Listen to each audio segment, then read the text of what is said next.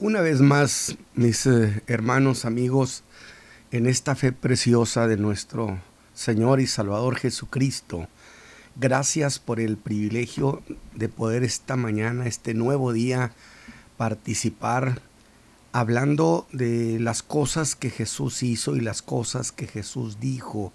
Hablar de la ruta ministerial del Señor Jesús es un honor. Así que, mis hermanos, Gracias a Dios antes que, nada y a todos ustedes que hacen posible esta transmisión, a todos ustedes que nos apoyan, que enlazan, que retransmiten y gracias al pueblo, al pueblo de Dios que nos regala su tiempo para oír lo que tenemos que decir, o sea, o lo que nuestra alma tiene que decir acerca del Hijo de Dios, quien es nuestro Salvador y Dios. Así que mis hermanos, bueno, esta mañana vamos a continuar con lo que hemos llamado la ruta ministerial del Señor Jesús y que he señalado que la intención es apegarnos todo lo más que se pueda a cómo sucedieron las cosas.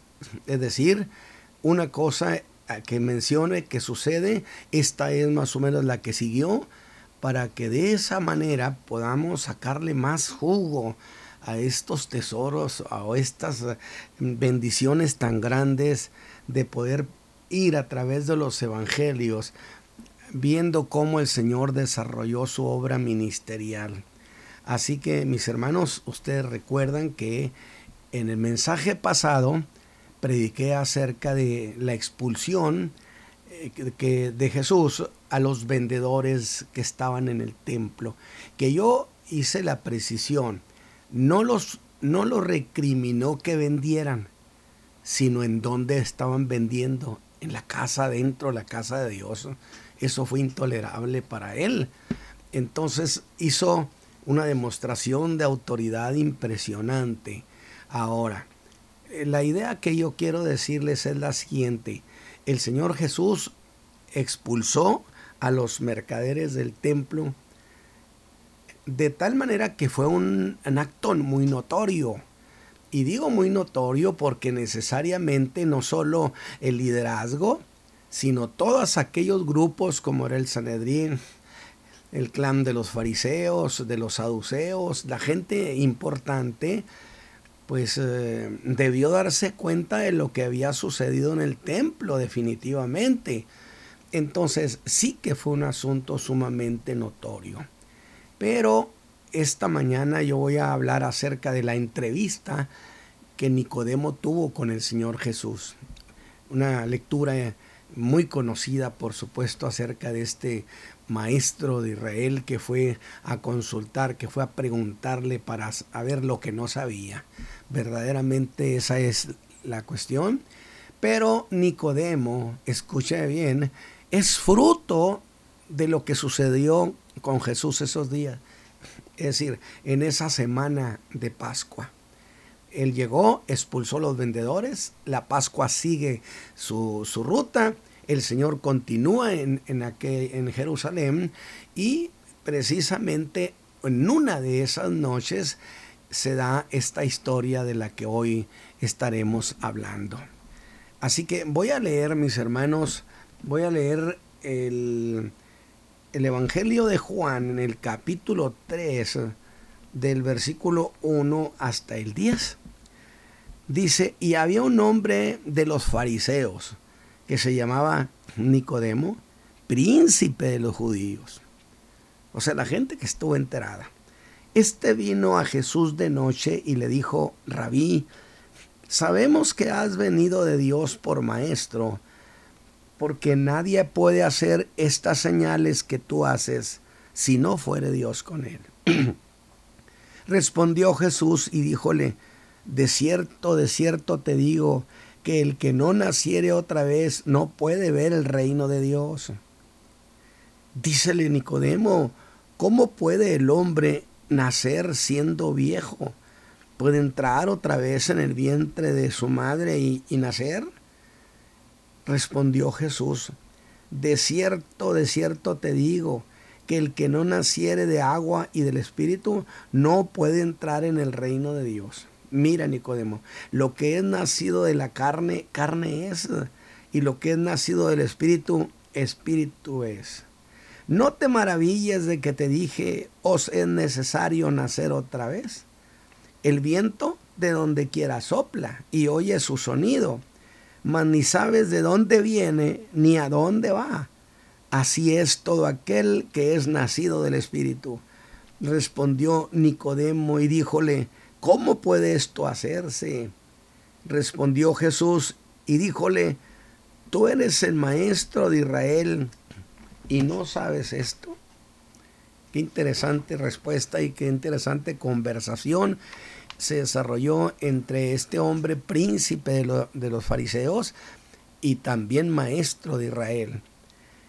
Y puedo decir entonces que después que el Señor Jesús sacó del templo a aquellos que habían hecho de la casa de Dios un mercado, vendedores y cambistas que operaban a placer con la evidente complicidad del liderazgo, porque es una verdad, esta clase de cosas, esta clase de mercado de la fe, no funciona a menos que haya complicidad con los de arriba, que los grandes estén en eso. Así que Jesús llegó y sencillamente los expulsó. Que yo dije, los corrió. Pero una de esas noches, después de eso, se da esta historia de la que el día de hoy vamos a hablar. La de un hombre que por supuesto se ve que era un hombre sincero, que por cierto debo decir, fue un hombre muy fiel a, a, su amistad con el Señor Jesús, fiel a sus convicciones que nacieron en su, en su alma, que al ver las muchas señales que Jesús hizo en esa Pascua, porque dice el Evangelio de Juan, y había un hombre de los fariseos que se llamaba Nicodemo, príncipe de los judíos. Este vino a Jesús de noche. Así, de manera sencilla, es como empieza Juan el relato de tan extraordinaria entrevista que este príncipe fariseo, de este rabino, tuvo con el Señor Jesús. Y al decir que era un fariseo, evidentemente eran los más rigurosos en los asuntos de la fe. Además de eso, era un maestro de Israel. Al parecer, por lo que se descubre, pues él jamás había visto a Jesús, porque esto sucedió en la primera Pascua de su ministerio, habíamos dicho.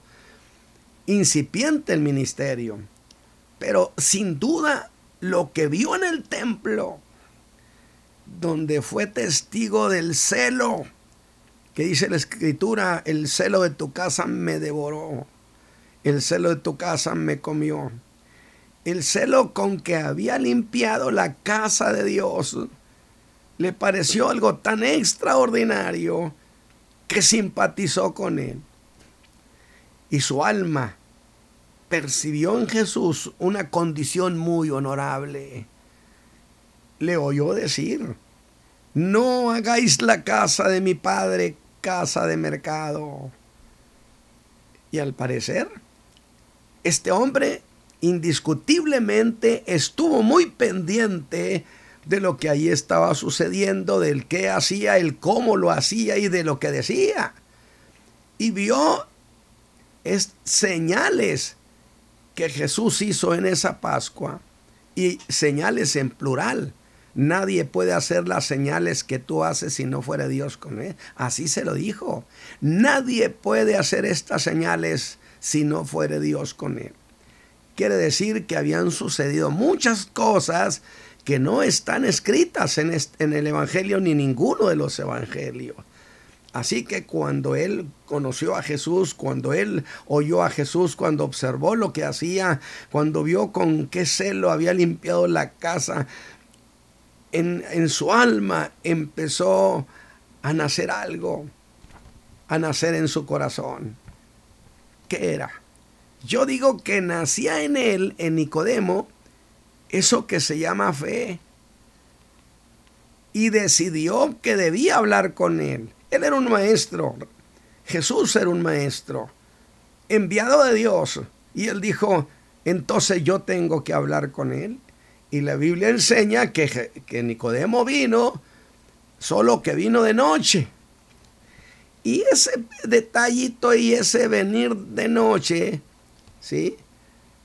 Ha hecho que algunos lo vean como un hombre muy temeroso, cosa con la que no estaría yo de acuerdo. Y no estoy de acuerdo que haya sido por un acto de cobardía, sino por un acto de discreción para querer entrar en conflictos innecesarios. Pues en la Pascua en que Jesús fue crucificado y con gran audacia había hecho una vigorosa defensa a favor de Jesús ante los fariseos. ¿En dónde me dirá usted cuando estaban haciendo conjeturas acerca de Jesús, allí en medio de toda esa gente eh, importante les dijo, juzga nuestro pueblo a algunos sin haberlo oído primero. Si no lo han oído, no tienen por qué juzgarlo, que fue cuando de alguna manera entre todos cerraron filas contra él y le dijeron, eres tú también Galileo. Pero no solo eso, tuvo junto con José de Atrimatea el atrevimiento, y yo lo he dicho, fue amigo discreto del Cristo en su apogeo, pero amigo abierto y gallardo del Cristo crucificado. Alabado sea Dios. Y cuando Jesús estaba crucificado, tuvo la audacia junto con otro, José de Arimatea, el atrevimiento de solicitar a Pilatos el cuerpo de Jesús para darle sepultura, cosa que lo identificaba con Jesús. Él, él no se escondió aquí y lo hizo. Y lo hizo en el momento, hermanos, cuando Jesús estaba más desacreditado y en un aparente fracaso cuando nadie, nadie, hermanos, daba la cara por el Señor Jesús. Sin embargo, Nicodemo lo hizo. Y lo hizo cuando Jesús ha muerto. Donde no podía esperar absolutamente ninguna reciprocidad, ningún agradecimiento. Luego entonces, este era un hombre de convicciones y era un hombre que tenía valentía cuando había que tenerla, pero no era un hombre imprudente. Evidentemente, fue de noche, insisto, por un acto de prudencia. ¿Para qué tenía que entrar en conflicto con el Sanadrín si no era necesario? Y diré más todavía a favor de Nicodemo, mis hermanos, diré todavía más, que todavía no era discípulo de Jesús. Y usted me va a decir, ¿cómo lo sabe, hermano Ramos? Muy sencillo, a estas alturas ni siquiera conocía la doctrina que Jesús enseñaba. Sin embargo, el Señor había impresionado su alma. Y él quería una entrevista privada con el Señor Jesús. Quiera Dios que a través de los mensajes que estaremos dando acerca de el ministerio del Señor Jesús, muchos de ustedes que me oyen simpaticen con el Hijo de Dios y se le entreguen su vida. Porque esa es la razón por la cual predico absolutamente para anunciar y glorificar al Hijo de Dios. Y una entrevista privada quería y una entrevista privada consiguió. El Señor se la concedió él tenía, hermanos, él tenía ya ciertas convicciones. Decía que Jesús era un enviado de Dios. Ya creía algo de él. Y mantuvo firme esa convicción, aún a sabiendas de la hostilidad que Jesús había levantado entre los príncipes de los judíos, de los cuales él era uno. Y haría valer lo que él creía de Jesús. Y sabiamente cuidó que nadie le estorbara. Qué, qué precioso detalle. Y hasta Jesús llegó.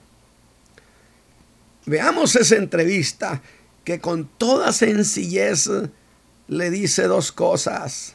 Rabí, sabemos que has venido de Dios por maestro. Pero luego cuando él dice, sabemos que has venido de Dios, yo le preguntaría a Nicodemo, ¿cómo sabemos? En plural.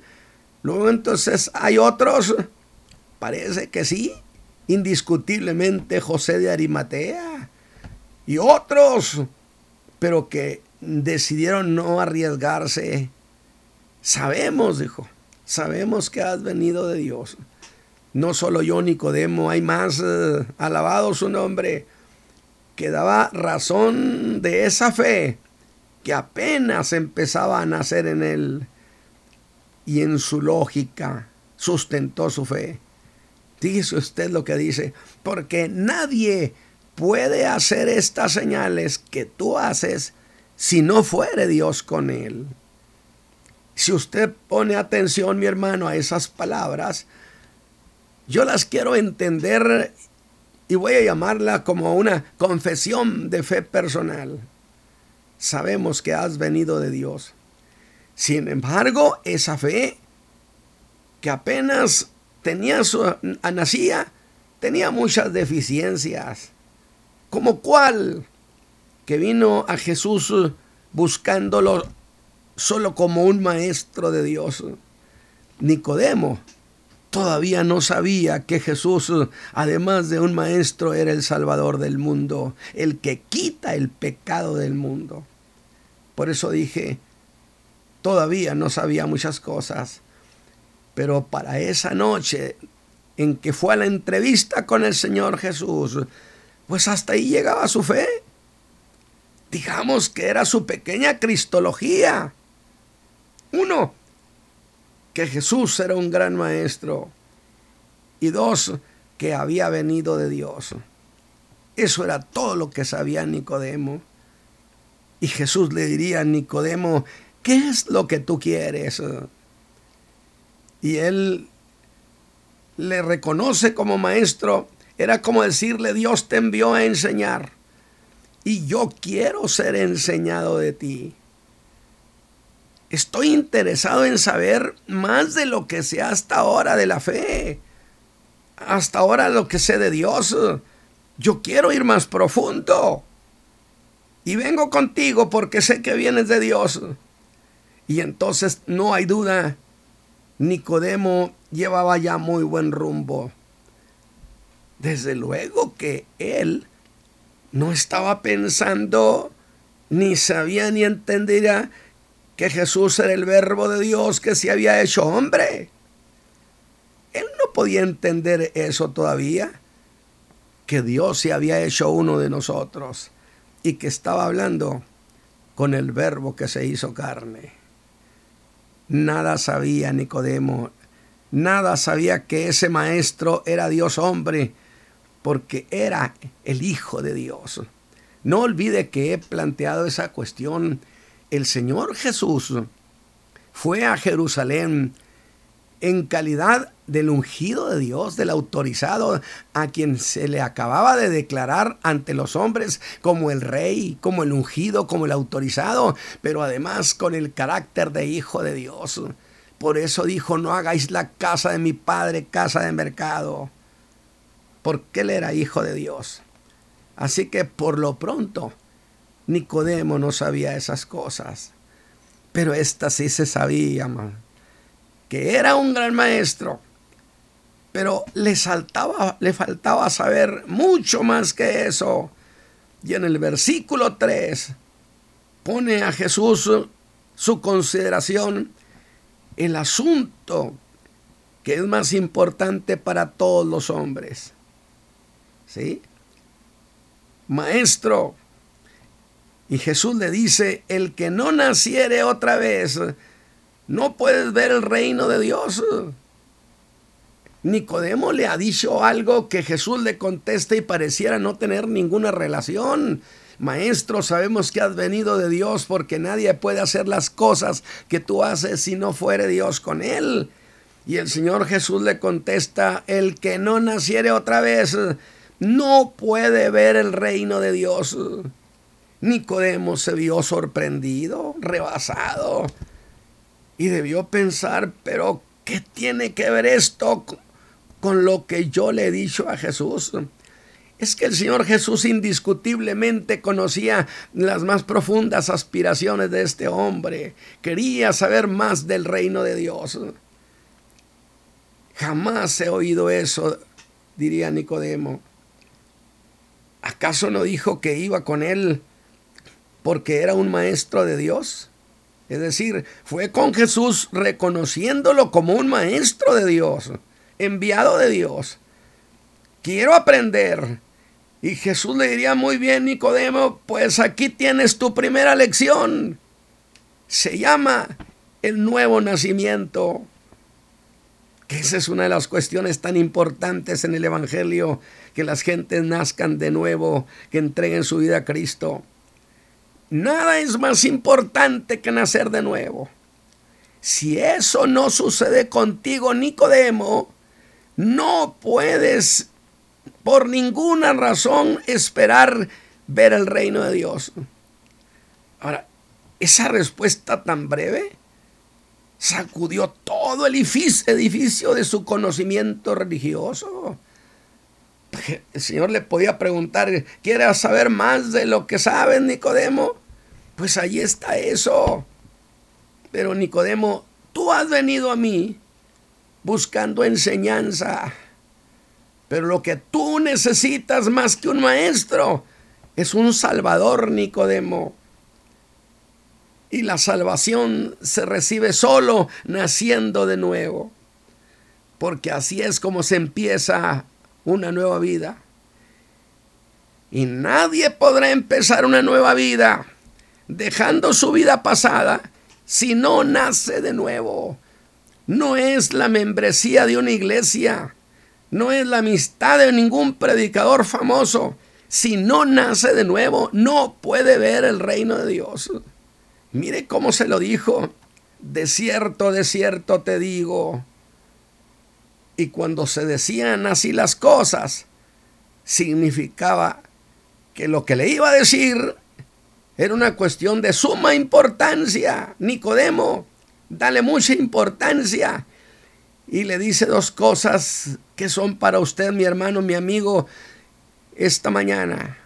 Una, el que no naciere y la otra no puede ver el reino de Dios. Es allí donde nace una de las grandes doctrinas de la salvación. Se llama la doctrina de la regeneración. Y yo siempre hago énfasis en las doctrinas, cómo nacen, porque se desacreditó ya por los años 80 hasta el día de hoy el concepto doctrinario que porque no era necesario, el que no conoce la doctrina no puede arraigarse en la vida en Cristo. Dígame lo que usted quiera. Esto se llama la doctrina de la regeneración, que es ese nacer de nuevo. Es una de las cosas que suceden cuando usted dobla su rodilla y reconoce que Cristo es mucho más que un maestro. Reconoce que su muerte fue para pagar sus pecados. Cuando confiesa que lo acepta como su Salvador, que acepta que su sacrificio fue para darle perdón a usted. Y cuando usted lo invoca, invoca perdón en el nombre de Jesús, cuando usted hace eso y lo hace con fe sencilla, le diré lo que va a pasar. El Espíritu Santo. Fíjese bien lo que le voy a decir, esta idea. El Espíritu Santo, que es el mismo que engendró a Jesús el Cristo en María, es el mismo que a usted lo engendra en Cristo para que sea una nueva criatura. Y cuando eso sucede, en usted, mi hermano, mi amigo, mi conocido, se da un cambio radical. Ya no habrá de querer lo que ayer quería, ya no ha de pensar como ayer pensaba. No se va componiendo poco a poquito, no, no, no, no, no, no. El nuevo nacimiento es un acto del poder de Dios instantáneo. Ya no será usted el mismo. Y esa obra no será hecha por el conductismo. No es un cambio que sucede porque a usted se le da membresía en alguna iglesia, sino que esto es una operación que el Espíritu de Dios hace en el alma de cada, de cada hombre y cada mujer. Allí, en el interior suyo, allí donde está la vida emotiva, allí donde está la vida pensante, impacta su mente, su vida racional, inteligente, el motiva, emotiva. Al nacer de nuevo, nace en usted hasta un nuevo lenguaje. A mí me interesa mucho que usted aprenda esta cuestión. Cuando se habla de que Dios limpia la vida del hombre, el hombre interior, ¿cuál es? Es la vida pensante donde está las emociones, donde está el entendimiento, donde está la reflexión, donde está el área del conocimiento. Toda esa, toda esa vida pensante envuelve a ese hombre interior, porque del interior de los pensamientos nacen las malas cosas. Pues allí es donde el Espíritu Santo hace ese cambio, porque algo ha cambiado dentro de usted. Las cosas espirituales que antes rechazaba, porque le parecían locura, ahora tienen sentido. Porque en esa obra de nacer de nuevo, Dios ha modificado sus afectos. En conclusión, todas las cosas son cambiadas. Sus intenciones son cambiados, modificados sus afectos. Todo es nuevo para usted porque es una nueva criatura. Y ahora el hombre podrá vivir de una manera que antes no podía. Ahora quiere lo que antes no quería. Y de allí que a eso se le llame la nueva criatura, la regeneración, el nuevo nacimiento. Eso es, a eso se le llama tener la salvación. Esas palabras de Jesús de nacer de nuevo sorprenden a Nicodemo. ¿Qué razón no diciendo nacer de nuevo?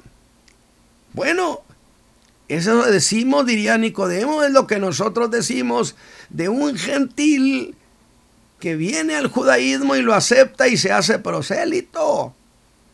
Pero, ¿por qué decirme a mí que necesito nacer de nuevo cuando que yo soy un hijo de Abraham, soy un judío, soy un príncipe de la religión? ¿Cómo puede decirme eso a mí? ¿Qué tiene eso que ver conmigo? Mire, vamos a ir desglosando. Este es el primer mensaje y el segundo desglosaremos todo lo que trató con Nicodemo. Y ahora Jesús, el Maestro venido de Dios, me dice que yo también necesito nacer de nuevo. Eso, eso, no lo entiendo. Y en esa lógica de Nicodemo, debió decir, solo queda un nacimiento, el nacimiento biológico. Pero, pero pensar en el nacimiento biológico, pues eso me va a complicar más las cosas. ¿Qué Jesús le habría de decir Nicodemo? Lo que nació de la carne, carne es. Olvídate de nacer de nuevo en la carne. De tal manera, solo queda un nacimiento, hijo el biológico. Y se atreve a decirle a Jesús, ¿Cómo puede el hombre nacer siendo viejo? Oiga, ¿cómo se veía Nicodemo, un rabino, un hombre conocedor, un exégeta? Por supuesto que era un conocedor haciendo esta clase de observaciones. Y luego hace una pregunta, dije muy audaz, ¿cómo puedo, cómo puedo entrar otra vez en el vientre de mi madre y volver a nacer? Y sí, sí tenía razón Nicodemo, mis hermanos. Ya se metió en dificultades. Fue demasiado lejos. ¿Cómo es que un adulto puede volver a nacer? Usted que me está escuchando, que ya ha llevado una vida difícil, disipada, que usted sabe que no está bien con Dios, que necesita ese nuevo nacimiento. Y la razón por la cual cayó sin duda en esa confusión se debió a que esta metáfora del no nacimiento era usada por los rabinos para describir el cambio religioso cuando un gentil se hacía prosélito de la religión judía. Eso lo entendía perfectamente bien, pero preguntárselo a él que era judío era otra cosa. Pero una cosa tan radical. Una, sí, que era una cosa difícil. Pues ¿cómo se puede entrar por segunda vez al vientre de la madre y volver a nacer, a empezar de nuevo la vida? Aunque algunos intérpretes entran en defensa de Nicodemo y dicen que su pregunta era una ironía. Lo que dices es imposible, maestro. ¿De qué hablas? Pero si es posible que haya un nuevo nacimiento, dime cómo es que sucede eso. Porque no entiendo nada. De nuevo Jesús toca esa cuestión y le dice que eso sí se puede, que sí se puede nacer de nuevo, que sí se puede ser una nueva criatura. Pero ahora no le dice que se puede nacer de nuevo, sino que le dice cómo es que puede suceder eso. Que por cierto en el próximo mensaje entraré de lleno a esta cuestión. ¿Y cómo sucede ese nacer de nuevo que desafiaba la lógica de, Nicodemo? Le dice que son dos cosas las que intervienen, que son el agua y el espíritu y le dice que cómo se pueden hacer, Nicodemo, de agua y, de espíritu. Y espíritu con mayúscula, que significa el Espíritu Santo. Por cierto, si ustedes son creyentes, nunca abrevie ni espíritu, ni Padre, ni Jesús, ni verbo. Y no los ponga en minúscula nunca. Nacer de agua y espíritu, espíritu con mayúscula, es el Espíritu Santo. Espíritu nuestro es con minúscula a estas alturas debía sin duda mirar a Jesús y pensar qué clase de enseñanza es esta que jamás he oído. ¿Pones cosas nuevas? Bueno, es que en realidad no era parte de la doctrina judía eso. Eso que Jesús está planteando, ¿no? Pero eso que Jesús le acaba de decir lo complicó más. Y dijo, de agua y de espíritu. Bueno, si solo me hubiera dicho de espíritu, la interpretación sería para mí cosa más fácil, porque sería solo un cambiar de propósitos, un cambiar en la forma de vivir, apoyada y obrada por el Espíritu Santo, que ayuda a la gente a servir a Dios. Pero, ¿qué es esto de agua y espíritu? Y le diría, Creo que habla de un nuevo nacimiento a base de un ritual en el que se usa el agua. Le anticipo porque todavía entra el segundo sermón para aclarar muchas cosas. Yo no estoy hablando de que el bautizarse en agua salva el bautismo en agua no salva, pero los salvos sí se bautizan, a menos que no tengan oportunidad como el ladrón que se arrepintió allá en la cruz. No tuvo tiempo de bautizarse, pero creyó en Jesús, porque el que salva es Cristo Jesús, no el ritual. Dice, pero aquí entramos con Nicodemo. Creo que habla de un nuevo nacimiento a base de un ritual en el que se usa el agua. Pero además, claro de una cuestión espiritual, vería a Jesús con expectación. ¿Quién lo interrumpe? Porque todavía estaba enredado con eso de nacer de nuevo siendo viejo. Y Jesús busca sacarlo de su confusión y le dice, Nicodemo, quítate de especulación, lo que es nacido de la carne, carne es. Ya naciste en la carne, eso ya no cambia. Lo que es nacido de la carne se queda siendo carne.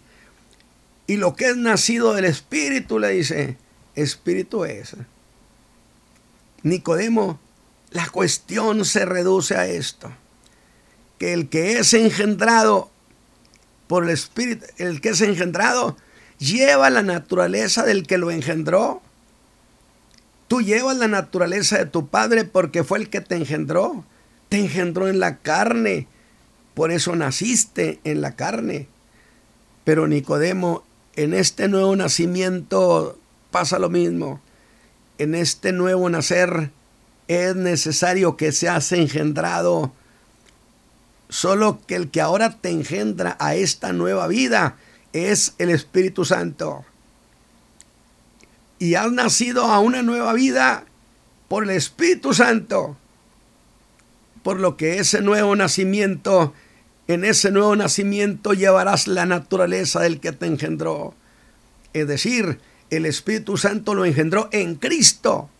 Y nosotros entonces estamos en Cristo y Cristo en nosotros, porque tenemos esa naturaleza suya, la de Jesús el hombre, el hombre de Dios, así como el Espíritu Santo engendró a Jesús. Y no nació por voluntad de hombre. Así también, si el Espíritu Santo engendra a esa nueva criatura, luego entonces es Dios quien lo ha engendrado en Cristo. Y si Él te engendró, entonces te habrá de reconocer como hijo. Qué preciosa introducción se hace a esta gran enseñanza de la regeneración. Pero quiero antes de terminar hacer una precisión, mis hermanos. Yo dije, cuando la persona confía en Cristo y cree que en la cruz del Calvario murió por sus pecados, que derramó su sangre por sus pecados, ¿por qué es que el Espíritu Santo interviene? El apóstol Juan en su primera carta en el capítulo 5 dice, aquel que cree que Jesús es el Cristo es nacido de Dios. Bueno, y ahí tenemos ese pasaje y ¿qué hacemos con él?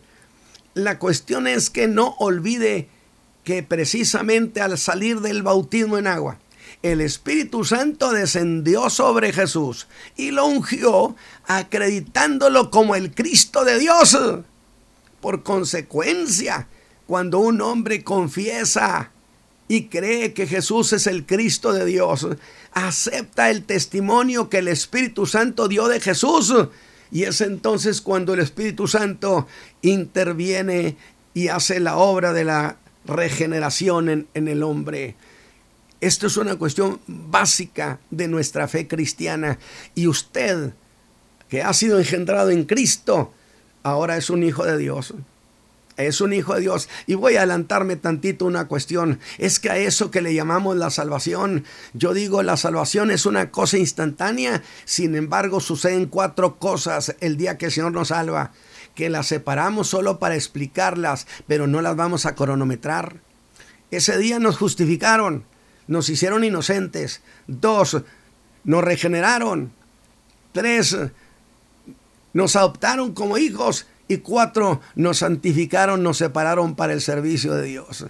Allí nos vamos a quedar, mis hermanos, en esta ocasión con esta introducción a la entrevista de Nicodemo y yo espero que el próximo, la próxima eh, participación eh, hable precisamente sobre el cómo estaba presentando el tema de la regeneración el Señor Jesús. Que el Señor me los bendiga, mis hermanos, y les guarde. Y hermano Isaí, gracias.